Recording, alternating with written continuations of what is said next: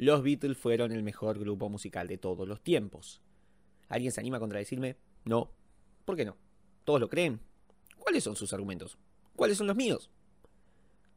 En una era donde el título es la novedad y el desarrollo se ve relegado al plano secundario, la cómoda superficie decanta en hogar y sumergirse en un tópico parece cosa de bobos. Ante argumentos pobres, ¿cómo gana la contienda del grupo musical? Simple, con buena música. Escuchás Hey Jude y decís, che, me gusta esto, me gusta cómo repite el estribillo por cinco minutos cada vez más manija. Me divierte, me convoca, me apasiona. Y nos quedamos ahí, pero ¿qué es la música? ¿Qué es la canción? No es más que un resultado, el fruto de convenciones, acuerdos entre ejecutivos, ideas que tuviste en la playa, en el laburo, en el baño. Discusiones, es eso. La música es amor, es odio, es la combinación objetiva de centenares de subjetividades. Es una meta. A la música no se le puede entrar por el final. Cuando Michael Phelps o Usain Bolt llegan a sus respectivas metas en tiempo récord, ¿a nadie le interesa saber cómo carajo llegó ahí?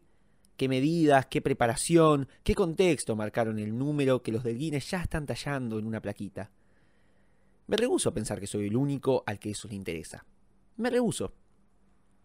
Por eso arranqué este podcast. Soy Tomás Agustín Carly, esto es Me Estás Jodiendo Podcast y te prometo que esta es la única vez que me vas a escuchar, siendo serio.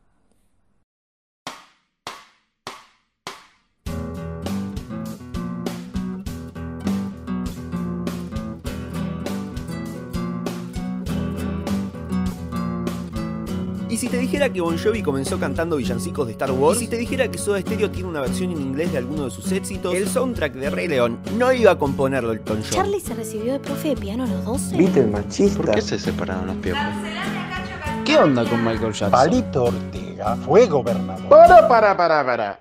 Twisted Show es un cover. Che, Juntos a la Par también es un cover. La puta madre, Lamento Boliviano también. Che, Agapón y sacó temas propios. ¿De dónde salió Lucky? Ay, ¿qué tendrá para decirnos Wikipedia al respecto de todo esto? Nah, chabón. Me está jodiendo. Señoras y señores, les doy la bienvenida a esto que es Me está jodiendo podcast, el programa que busca ayudar a comprender qué es lo que representa un grupo y qué estamos escuchando cuando escuchamos a tal o cual artista. En el día de hoy apuntamos bajo, gente, y arrancamos con los cuatro de Liverpool. ¿Qué pasaba por sus cabezas cuando compusieron sus obras maestras? ¿Por qué el con los Rolling Stones? ¿Qué pasó con Pete Best? ¿Yoko Ono tuvo la culpa de algo? Se prendió esta mierda, gente. Vamos con los Beatles.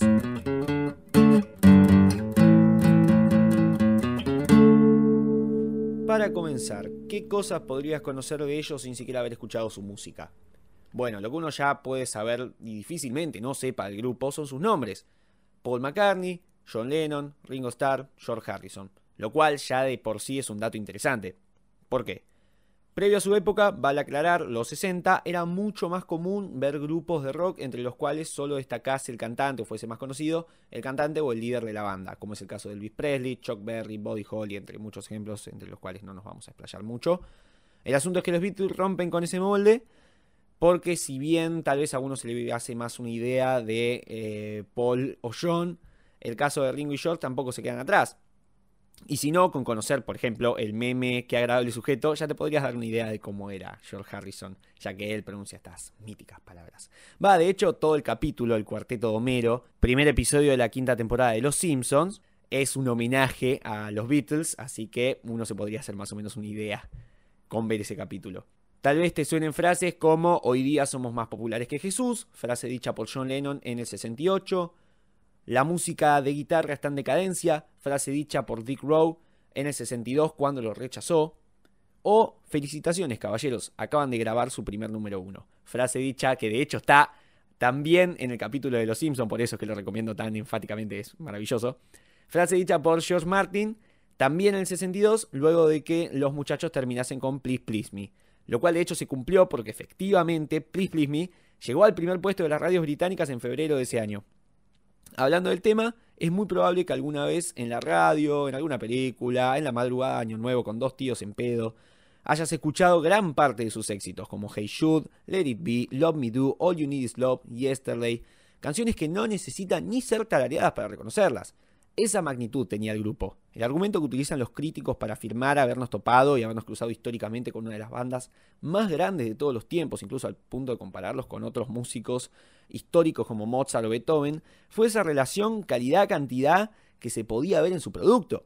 Sacaron 13 discos y sin excepción todos fueron recibidos bien, tanto por el público como la crítica, en un consenso más o menos general. Y todo eso en menos de una década. Eso los hacía tan grandes. Hacían muchísimo y lo hacían bien.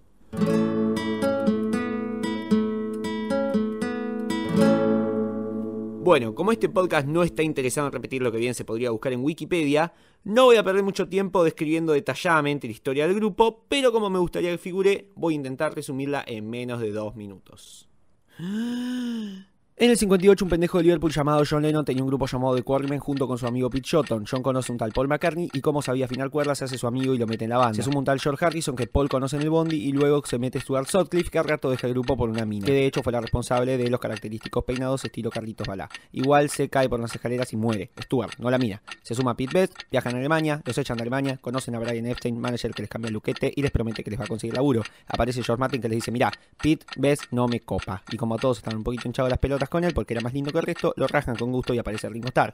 Quedan los cuatro que ya conoces. La pegan con un tema, graban un disco en 11 horas, viajan a Estados Unidos y como eran cuatro caraduras se ganan el amor del mundo entero. Para el 64 los primeros cinco puestos andás a ver qué lista yankee eran de los Beatles. Sacan más discos, la pegan, la pegan, la pegan, sacan películas, la siguen pegando, graban una película fumados, provocan la Beatlemanía, que sería algo similar a lo que hoy sería el efecto Tusa. Cuestión que llega un punto en el que un moco de John Lennon valía más que los ahorros de toda tu vida. Para el 65 se empiezan a hinchar un poco las pelotas porque no tuvieron vacaciones en tres años, entonces las tienen. Deciden no tocar más en vivo. En el 66 se desarma Quilombo en Filipinas. John dice que son más grandes que Jesús y graban el mejor disco de todos los tiempos. Pero como se les muere Brian Epstein y su nueva película es una mierda, se deprimen y se van a aprender meditación trascendental a la India, volviendo llenos de temas. Se empiezan a pelear por quién la tiene más larga, aparece Yoko Ono y a todos les cae para el orto, Ringo deja el grupo, Ringo vuelve al grupo, John deja el grupo, John vuelve al grupo, graban un álbum doble, se pelean más, muchos de los temas más tiernos del grupo fueron grabados mientras por lo bajo deseaban morir, graban un último disco sin saber que era el último, porque en el 70 se separan definitivamente. Se bardeará musicalmente por unos años y aunque luego se reconcilian ya no seguirán siendo los Beatles, sino cuatro solistas, dejando atrás un legado más grande que la fortuna de Michael Jackson, que fue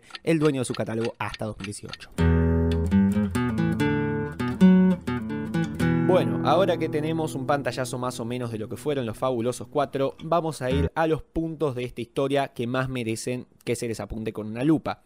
Esos momentos que por su relevancia o por lo interesante del caso se merecen un minutito de fama. Ya sea aclarar confusiones históricas o simplemente contar anécdotas realmente increíbles y en algunos casos hasta inspiradoras. Por seguir un orden cronológico, lo primero de lo que vamos a hablar es esto. Historia número 1. Decca Records. ¿Te suena? Bueno, contextualicemos. ¿Alguna vez viste en Facebook o Twitter esas publicaciones de autosuperación motivadora que te dicen Brad Pitt fue rechazado por 16 mujeres antes de ser lindo, Messi fue rechazado por River antes de jugar en el Barcelona porque era chiquito, Steve Jobs, qué sé yo, iba a ser panadero? Aclaro, por las dudas, no tengo la más puta idea de lo que acabo de decir, lo estoy inventando para dar más o menos una noción del tipo de publicación a la que me estoy refiriendo. Bueno, en este tipo de publicación nunca falta el los Beatles fueron rechazados por un tipo que les dijo que las guitarras ya estaban pasando de moda y que su música no iba a prosperar en ningún lado. Bueno, este tipo fue Dick Rowe, dueño de Decca Records, y vamos a jugar con él al abogado del diablo. Arranco con un mal argumento para defenderlo, y es que no lo rechazó una, sino dos veces. Ahora, ¿qué pasó? ¿Tan boludo era? Bueno, primero de enero del 62. Sí, año nuevo. Ese día pactaron el encuentro. Los Beatles tuvieron que viajar de Liverpool a Londres, que era donde estaba Decca Recordslandia, que si te da paja abrir el Google Maps, yo te ayudo a hacerte una idea, era lejos. 10 horas de viaje en camioneta para los cuatro muchachos. Pudieron ser menos, pero se perdieron. Por las dudas los agarró una tormenta de nieve. Y reciben el año nuevo, vaya uno a saber dónde, y llegan al estudio cansados e hinchados tanto las pelotas que uno ya se puede dar una idea de por qué pasó lo que pasó. El estudio no los dejó usar sus propios instrumentos y tuvieron que usar los que había ahí. Y por las dudas, Brian Epstein, recordemos, representante del grupo, que lógicamente estaba caliente por la tardanza de los pibes, les hizo tocar un repertorio de mierda. De 15 canciones, 3 solamente fueron propias. Además, los temas eran muy formales, muy, a ver, rompela por tu talento y tu virtuosidad, destacate. Y el grupo no podía sentirse más acorralado. No tuvieron posibilidad de explayar quiénes eran. Sus temas más carismáticos, por así decirlo, eran muy polémicos, muy incendiarios, por lo que se los tuvieron que guardar. Un dato divertido de todo esto es que tocaron Bésame mucho, un tema mexicano de los 40 que por ahí conozcas. Cuestión que Dick Rowe los escucha y bueno, yo lo llamo cualquier cosita, les dice. Pero te dije lo rechaza dos veces. Bueno, resulta que la segunda vez quiso mandarse a uno de sus recitales en Liverpool, pero justo ese día llovió como la concha del Papa Francisco, el lugar estaba que explotaba de gente y no pudo entrar. Así que al día siguiente, más rencoroso que reciente ex pareja, el tipo va con Epstein y ahí se dice que se pronunció la frase los grupos de guitarra ya pasaron de moda. Pero bueno, che, estaba caliente, viajó al pedo, yo también diría boludeces en su situación. Es más, George Martin, productor musical histórico de los Beatles, más adelante diría, con la base de esas cintas, yo también los habría rechazado. Lo gracioso es que el señor Dick Rowe quiso robar un poquito con la historia y escribir su autobiografía, El hombre que rechazó a los Beatles. Pero antes de poder hacerlo, en el 86 se murió. Eh, el muchacho este también tiene una anécdota divertida que involucra a los Rolling Stones, pero eso lo voy a contar más adelante. Historia número 2. ¿Qué pasó con Pete Best, el baterista que fue reemplazado por Ringo Starr antes de que los Beatles se convirtieran en lo que vos y yo hoy conocemos como los Beatles? ¿Qué se dice? Se, le suele echar la culpa de haber tomado la decisión final a George Martin, pero nada es tan sencillo en la vida. Si bien hubo peso en su decisión, también es cierto que primero Paul McCartney le tenía un poco de rechazo porque no solo tenía más pinta que él, sino que además no era un gran baterista y su espíritu en cuanto carisma, ponele, no cuajaba mucho con el de los demás. Brian Epstein también tenía sus motivos para apoyar la moción y el motivo era Mona Best, quien era esta señora de nombre tan simpático. Bueno, era la mamá de Pedrito. Además, era la dueña del Casbah, un club en el que tocaron los Proto Beatles por un largo rato hasta la aparición del Cavern. Aclaro, el Cavern fue un club muy conocido en el que actuaron entre 1961 y 1963. Otro dato importante e interesante de esto es que luego en la década siguiente tocan Queen, Rolling Stone, Who, entre otros en este lugar. Bueno, volviendo. También se comenta que la madre del muchacho, que tenía un carácter jodido y solía hacer calentar a Brian Epstein, además mantuvo un romance con Neil Espinal, que era amigo de Pete Best y con el que luego tuvo un hijo, Mona. Así que para ahorrarse un futuro escándalo, tal vez a Epstein le copaba la idea de sacarse al pibe este de encima para correrlo de la imagen de lo que serían los Beatles. Ahora, vamos a los bifes. ¿Qué pasó con Pete Best luego de tal notición como que te echen del mejor grupo de todos los tiempos? Bueno, esta es una historia de mierda que termina bien. Al principio se lo toma bien. Epstein le ofrece crear un grupo en el que él fuera el líder, pero Bess le dice, no, anda a cagar. Y se va. Después la cosa se va de mambo. En el 65 se intenta suicidar. John Lennon contesta en entrevistas que lo echaron porque tomaba pastillas y se ausentaba mucho por eso. Bess lo demanda por difamación y obtiene una banda de guita. Hace un disco que se llama, atente a esto porque es genial, Best of the Beatles, un juego de palabras en el que no miente en ningún momento muchos se comen como unos perejiles este trucazo de marketing y le compran creyendo que iban a escuchar un compilado de los otros muchachos. Es más, algunos le inician acciones legales, nadie le saca un mango, pero esas demandas existieron. Cuestión que se cansa, se casa, tiene hijos y labura de empleado por dos décadas. En el 88 vuelve a tocar y sale de gira, pero después su suerte cambia cuando publican un documental y discos de antología de los Beatles, como aparece en unos cuantos momentos, cobró regalías. ¿Cuánto? 6 palos verdes. Así de gente, 6 millones de dólares. Conclusión, pobre Pete Best, las pelotas. Hoy tiene 78 años y nada. Imagino que es feliz. Yo lo sería con 6 millones de dólares. Historia número 3. ¿Ubicas el término fanfic? Según nuestro amo y señor Wikipedia, se trata de una ficción creada por fans y para fans. ¿Fans? ¿No se fans? Bueno, no importa la cual toma un texto original o persona famosa como punto de partida. ¿A qué viene esto? Bueno, la historia que estoy por contar tiene el formato básico de una fanfic. Jimmy Nicol fue un Beatle por 12 días. Resulta que en 1964 a Ringo le agarra amigdalitis justo antes de una gira por Australia y Asia. Brian Epstein no sabe qué hacer, porque considera que tomar un reemplazo este, podría ser un problema para los muchachos y de hecho lo fue porque George Harrison dice, si Ringo no va, yo tampoco.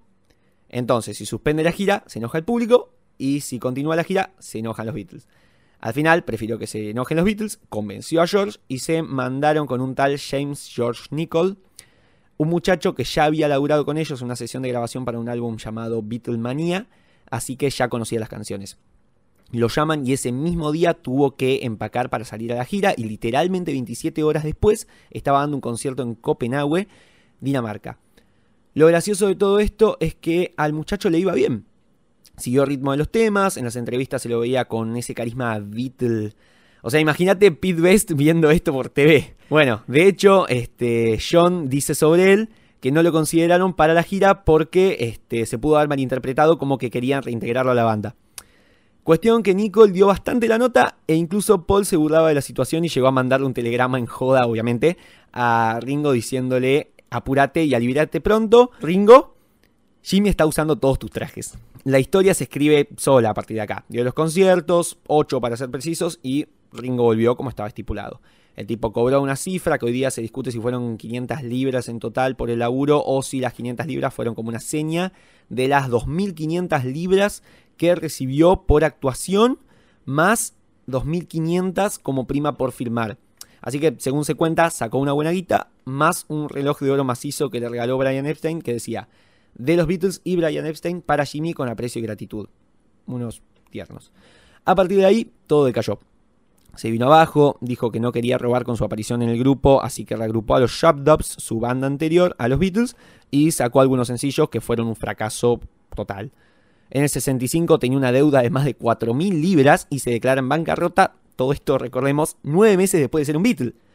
Forma otro grupo, pero en el 67 los deja y se radica a México para estudiar samba y bossa nova. Y con el poder de la elipsis histórica, volvió a tener guita, no sé cómo, la suficiente para fundar una empresa dedicada a la fabricación de botones. En el 88 se rumoreaba que había muerto, pero en el 2005 reapareció para dar una entrevista en Londres, confirmando que seguía dando vueltas por ahí, claramente. En su momento llegó a decir que ocupar el lugar de Ringo fue la peor cosa que le pudo haber pasado porque, bueno, lógico, el tipo estaba tranquilo y feliz ganando 30 libras a la semana y de repente, ¡pum! Es un Beatle, está en la cima del mundo, lo tiene todo. Y más de repente aún, ¡pum! De nuevo, no es nadie otra vez. Ponete en su lugar y fíjate cómo te hubiera sentido vos ahí. Es una anécdota impresionante. Otra cosa también impresionante sobre esto es algo que contó Paul McCartney, que decía que cada vez que le preguntaba a Nicole cómo se iba adaptando a los cambios que había habido en su vida cuando estuvo con ellos, eh, él respondía todo el tiempo, va mejorando, o en inglés, it's getting better. Tres años después, Paul estaba pasando, paseando con Hunter Davis, que era el biógrafo oficial de la banda, y Marta, su perra, cuando de repente sale el sol. Paul comenta que el clima estaba mejorando y se entró a reír eh, porque se acordó de nuestro querido Nicole. El hecho es que esto inspiró a la canción Getting Better del álbum Sgt. Pepper, que de hecho hoy día es considerado por muchos el mejor álbum de todos los tiempos. Una anécdota increíble con todas las letras de la I a la ¿cuál es? E. Historia número 4. Los Rolling Stones contra los Beatles. Ay, ay, ay, ¿qué pasa acá? ¿Por qué el bardo? Bueno, principalmente los Stones eran de Londres y los Beatles eran los malditos provincianos de Liverpool. Además, se supone que el Team Mick Jagger representaba la rebeldía, la travesura, la suciedad, mientras que los otros se suponía que eran música más pulcra, adolescente. Recordemos igualmente que los Beatles son deportados de Hamburgo por quemar un preservativo en un hotel, o sea, no sé qué tan marcada está la diferencia en cuanto a actitud entre unos y otros. Ahora, ¿qué relación había directamente, directamente entre Stones y Beatles? Bueno, ¿te acordás de Dick Rowe? El muchacho que rechazó a los liverpulianos, no sé cómo se dice, no tengo el Google a mano. La cosa es que George Harrison se encuentra con él como jurados en un concurso de bandas nuevas y el Beatle le recomienda que ficha a los Stones, cosa que Mr. Rowe hace. Eh, ¿Qué más? Eh, I Wanna Be Your Man, tema de los Beatles. Ellos le regalaron la canción a los muchachos de las piedras rodantes en un momento en el que les estaba costando mucho despegar. En Inglaterra fue un relativo éxito y si bien no la meten en ningún álbum, fue un lindo detalle. Ya separados los Beatles, eh, en la década del 80, eh, poco antes de morir, John Lennon da una entrevista para Playboy en la que se ríe de los Stones porque no pueden valerse por separado, a lo que Richard de los Stones le contesta que se vaya a lavar el culo, que qué dice, si él no sacó nada interesante de que se fue los Beatles, qué sé yo. Eh, no sé si cuenta como aporte a una rivalidad, pero el bardo este no podía quedar afuera. En conclusión, la polarización de rock de los 60 entre Rolling Stones y Beatles fue más una movida marketinera que otra cosa. No hubo grandes diferencias en tanto musicales este, como tampoco a nivel personal. Pero una movida marketinera que marcó la rivalidad más grande entre grupos de rock de todos los tiempos. Así que por mi parte felicito a los integrantes de medios de comunicación sesentosos.com. Historia número 5. Último mito a derribar hoy. Yoko Ono, el demonio, el calvario, el punto de inflexión, el antes y el después Beatle. La pieza clave sin la cual hoy el grupo seguiría unido, John Lennon seguiría vivo, el dólar estaría a 4 pesos. Ah, bueno, ¿qué pasa? A ver, épocas del álbum blanco, un álbum que algunos defenestran por ser algo así como un vómito de material creativo y desorganizado, esparramado en 30 canciones, pero que otros aman exactamente por ese motivo, por su experimentalidad. Eh, ¿Existe esa palabra? Bueno, eh, digamos por esa, esa posibilidad de salirse de los parámetros y abrirse hacia nueva música. La cosa es que cada Beatle había alcanzado un grado de desarrollo personal en el cual cada uno quería hacer lo suyo. Chocaban por diferencias creativas todo el tiempo, incluso a veces pasaba que Paul grababa en un estudio y John al mismo tiempo grababa en otro. George estaba empezando a manifestar como un gran compositor y Ringo además nunca tenía chance de meter sus temas propios por lo que se estaban empezando a hinchar un poco los huevos. Es más, Paul y John solían componer temas para que él los cantara. Es el caso de Yellow Submarine, por ejemplo. En ese contexto de mierda, cada vez más individualizados, aparece Yoko Ono, la nueva pareja de John Lennon. El problema acá es que había un pacto entre los cuatro que decía que no se podía traer parejas a las grabaciones. Y con toda esa tensión acumulada, John por las dudas decide pasarse por donde no le da el sol ese pacto. Aparte, como Mr. Lennon le daba tanta bola a la opinión de Yoko, la dejaba dar su opinión para con todos y de repente caía con un che, Paul, baja un poco de esto y che, Ringo, probá sin tanto de aquello. Calculo que comprenderás que eso no alimentó precisamente la buena relación del grupo. Más adelante, Paul habló del tema y dijo que ahora lo entendía John, ya que simplemente estaba enamorado de Yoko y quería escuchar qué tenía para decir. Pero en ese momento hizo cualquier cosa menos ayudar. De cualquier forma, fue un factor más. Recordemos el quilombo que había de por medio. Revolution 9, por ejemplo. Recordemos, para quien jamás se topó con este tema, es un audio de 8 minutos de lo que se llama música experimental. Y tenés pistas en reversa, una conversación de George Martin que nada que ver, a John Lennon cagándose la risa, pedazo descartado de otros temas.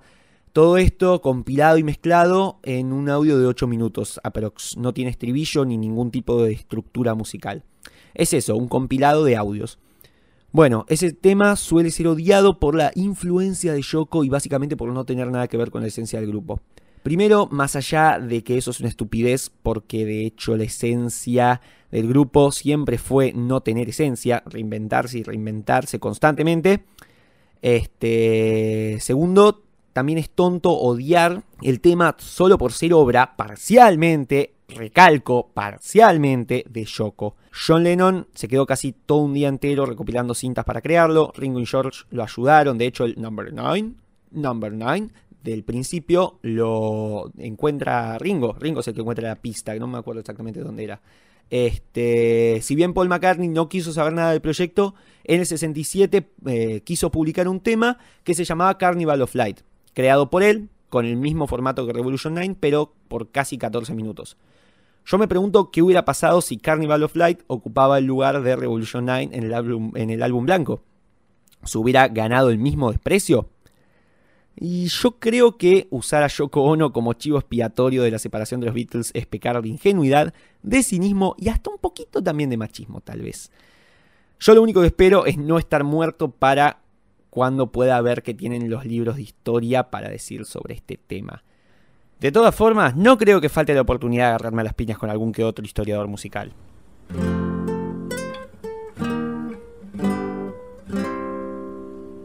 Bueno, además de todas estas maravillosas anécdotas y mitos que recién escuchaste, hay muchísimo más.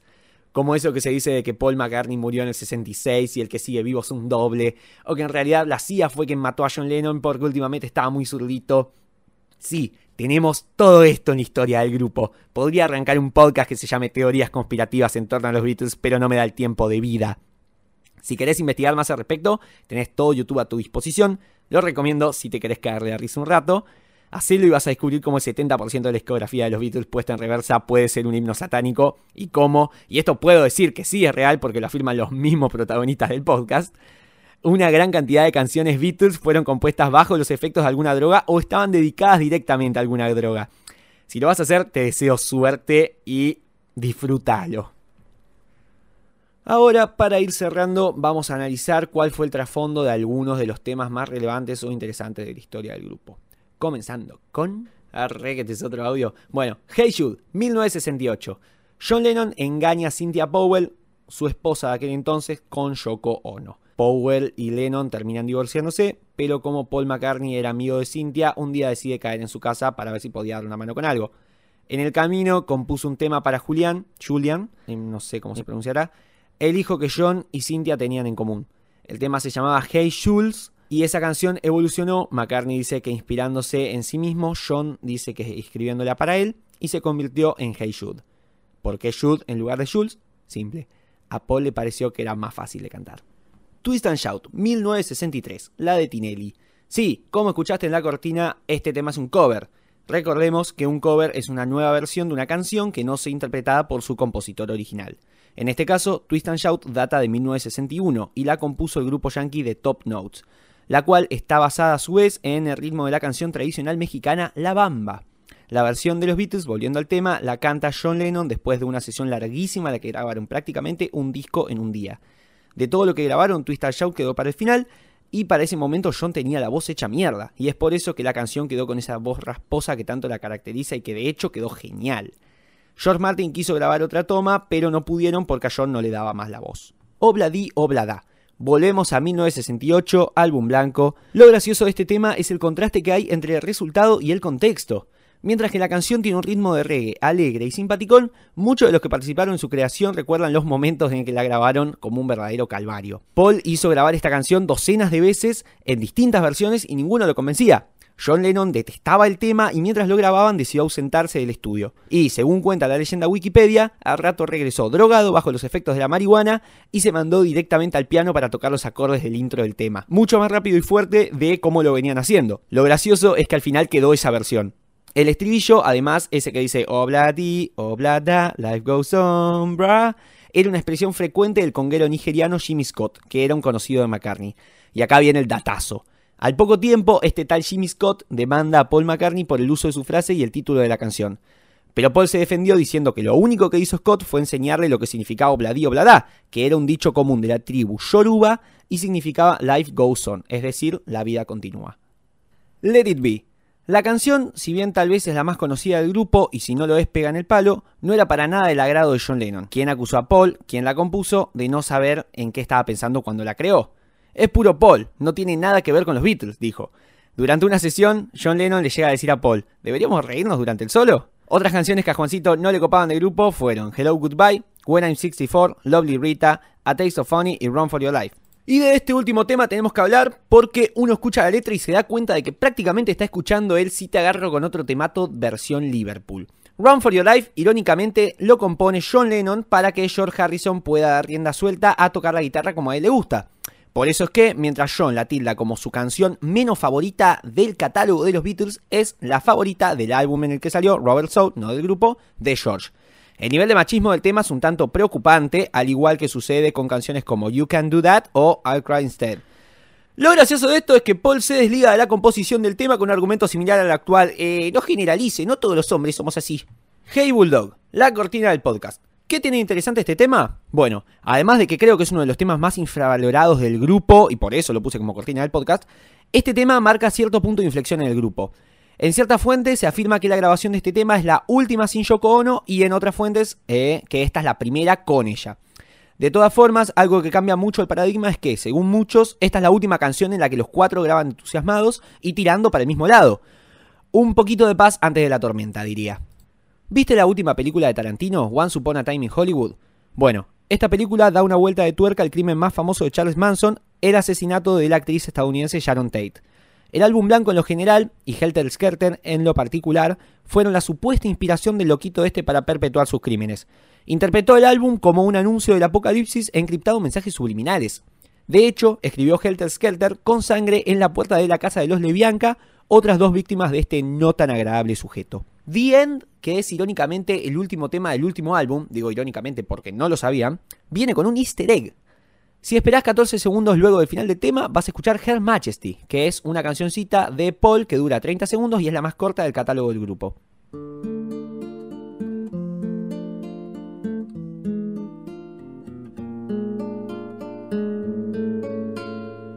Ahora sí, dando por finalizada la sección que terminó siendo más un vendaval de datazos que otra cosa. Y ahora sí, para cerrar, Desde mi humilde lugar voy a dar mi opinión sobre cuál vendría a ser el tema que mejor enfoca lo que fueron los Beatles.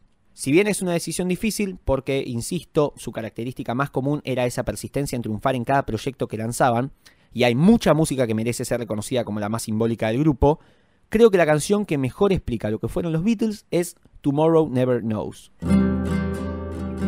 Bueno, permítanme justificarme. ¿Por qué elegí ese tema y no otro? Tomorrow Never Knows sale en Revolver, en el 66, en una época donde los Beatles comenzaban a manifestar su esencia, la reinvención. Esta canción es la más psicodélica y experimental del álbum. Tiene una estructura eh, derivada de la música tradicional india. Elijo este tema y no uno tal vez más conocido por dos motivos. Primero porque el batacazo de elegir algo por fuera de Hey Shoot o Let It Be genera sorpresa. Si hay algo que provocaba el grupo era eso, sorpresa. Sorprendía cuando de repente pegaba un salto colosal de un género a otro y dejaba atrás la comodidad de un género en la que tal vez ya les había ido bien y en el que otro grupo tal vez hubiera quedado para siempre. Usan loops por primera vez, instrumentos orientales como el sitar o el tambur, efectos vocales de a montones, guitarras grabadas y puestas en reversa. Ese es el segundo motivo. Esta canción es una auténtica patada al tablero. Y como las patadas al tablero fueron la marca de agua del grupo, creo que Tomorrow Never Knows, que sale, recordemos, un año después de temas como Help, de Yesterday, de Ticket to Ride, creo que es la canción que mejor simboliza ese constante contraste hermoso que fueron los Beatles. Señoras y señores, hemos llegado al final de este primer episodio, tal vez piloto, de Me Estás Jodiendo Podcast. Te agradezco de corazón por haber llegado hasta el final y espero que te haya gustado y lo hayas disfrutado tanto como yo disfruté investigar sobre este hermoso grupo que me tocó hoy. Me pueden encontrar en Instagram como TommyCarly641, Tommy con Y, Carly con Y latina, se los pido por favor. La hermosa portada por la cual aún hoy se me sigue cayendo la baba es obra de Zoe Vitale. La pueden encontrar en Instagram como Vitale Zoe, Vitale con B corta y Zoe con Z, creo que no era necesario aclarar eso. Vayan a seguirla o a felicitarla por hacer lindas portadas de podcast o simplemente para admirar sus otros trabajitos. También le agradezco a la gente que se copó para hacer la cortina musical y por haber confiado desde el principio en el proyecto. Sin más que decir, me despido hasta que el interés y la disponibilidad horaria vuelvan a cruzarse en mi camino y encantado estaré de hacer otro episodio de esto que fue Me está jodiendo podcast. Soy Tomás Agustín Carly y te mando un abrazo más grande que el ego de John Lennon. Adiós.